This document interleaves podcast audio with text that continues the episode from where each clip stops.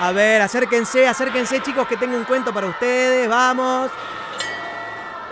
A ver, ¿quién quiere escuchar un cuento maravilloso? Yo, profe, yo, yo, yo, yo. Silencio chicos, por favor, así podemos hacer el cuento.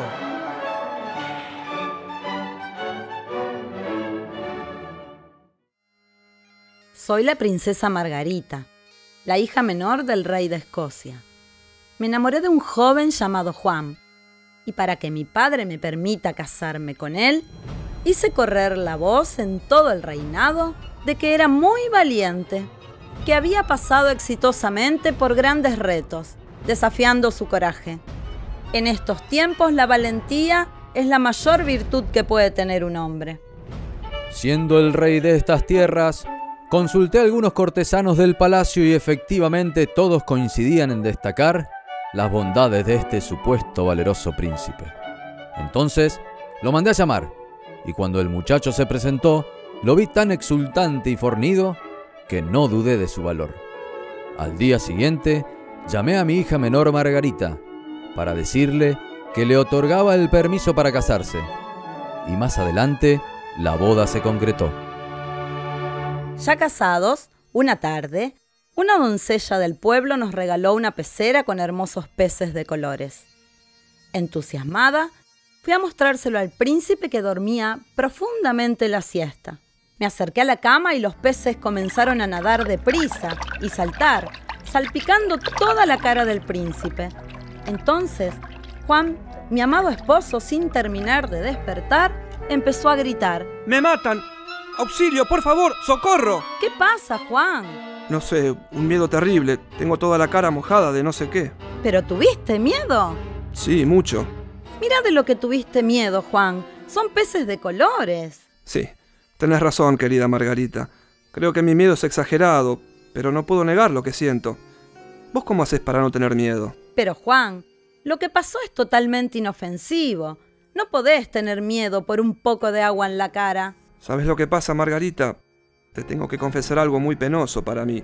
Tengo pesadillas horribles que siempre se repiten y ese temor que siento, especialmente unos segundos antes de despertar, es tremendo. Creo que eso que vivo en mis sueños nunca deja de estar dentro mío. ¿Será por eso que me sobresalto con cosas insignificantes? Bueno, calmate, Juan. Seguramente podrás recuperar tu tranquilidad.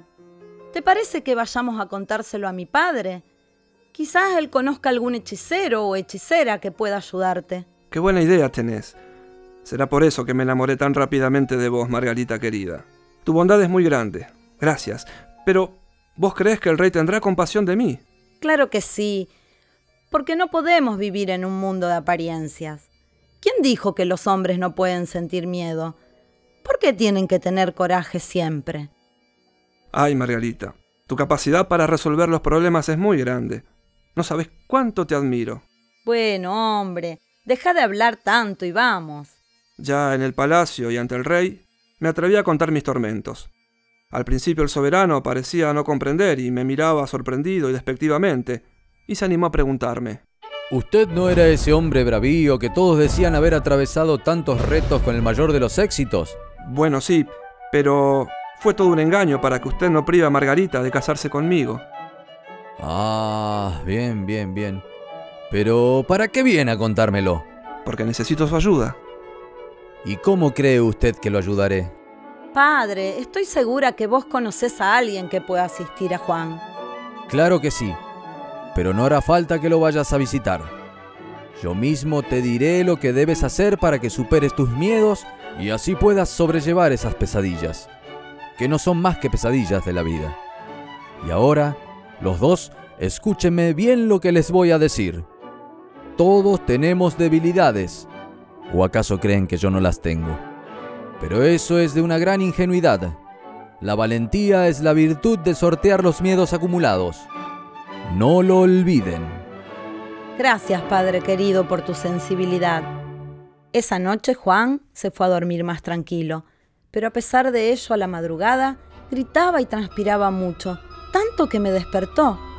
Las palabras que decían eran inentendibles. Su rostro estaba rígido y por momentos entreabría los ojos. Pero por suerte, de a poco fue calmándose hasta que continuó durmiendo. A la mañana temprano desperté aterrorizado. tanto que temblaba de miedo. Todavía seguía recorriendo en todo mi cuerpo una extraña sensación que me había dejado la pesadilla de esa noche. Nuestras vidas continuaban armoniosamente, si no fuera por los espantosos sueños nocturnos que entorpecían las noches de ambos. Sin esperanza, fui otra vez a visitar al monarca que me miró y me dijo, Todas las noches antes de dormir, lee algún cuento. Aliviará tu descanso.